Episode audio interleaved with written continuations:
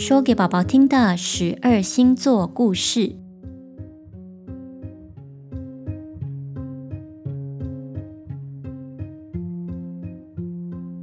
水瓶座，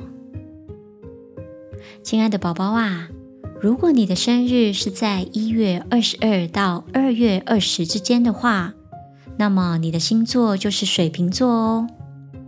水瓶座又叫做宝瓶座，水瓶座的位置是在摩羯座的东方，和摩羯座一样是一个不太明显的星座。而关于水瓶座的故事是这样的：在天神宙斯所领导的奥林帕斯山，经常举行盛大的宴会，而在神界当中，青春女神赫伯是天神宙斯和天后希拉的女儿。他的工作是专职在宴席当中担任招待以及为众神倒酒。他倒的酒会使众神心花怒放，永葆青春与活力。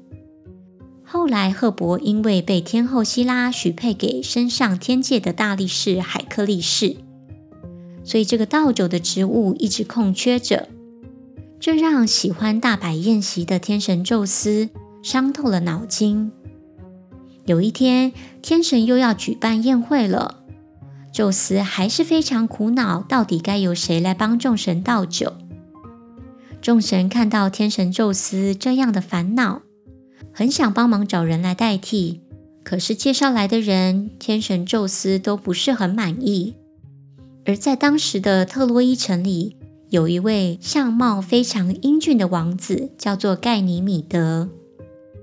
他的英俊容貌，连城里的美女都自叹不如。他有着像黄金一样闪耀的头发，像天空一样湛蓝的双眼，还有像雪一样的洁白肌肤。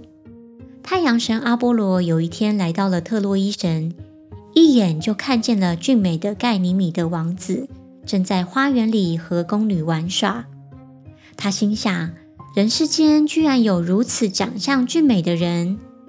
于是阿波罗立刻回到神界，将他在特洛伊城所看到的情况报告给天神宙斯。宙斯觉得不可思议，立刻赶到特洛伊王国。就当天神宙斯亲眼目睹盖尼米德王子的美貌之后，就立刻被他的风采给迷住了。于是天神宙斯便派使者去邀请，但盖尼米德王子生性爱好自由。说什么也不肯答应，于是天神宙斯知道了之后，便大发雷霆。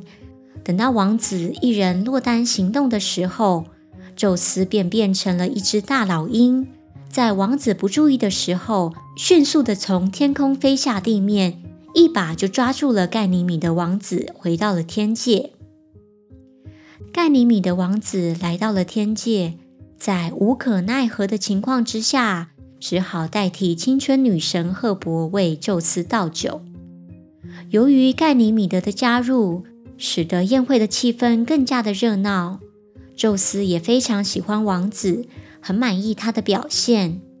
但是王子非常想念他的家乡、家人，也非常怀念自由自在的生活，这使他每天都活在痛苦当中。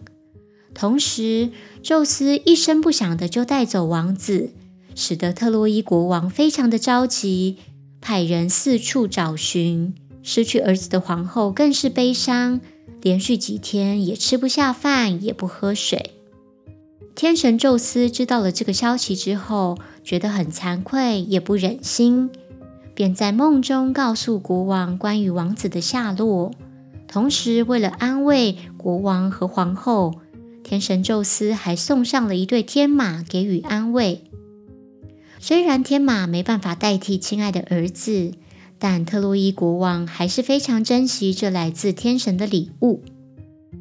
另一边，宙斯不忍王子一天一天的消瘦，就决定让他每年在一月到二月的时候，可以回到特洛伊城的亲人身边，其他的时间再回来天界替众神工作。后来，宙斯便把盖尼米德王子倒酒的形象变成了水瓶座，来纪念他为众神尽心尽力的服务，并给众神带来了欢乐。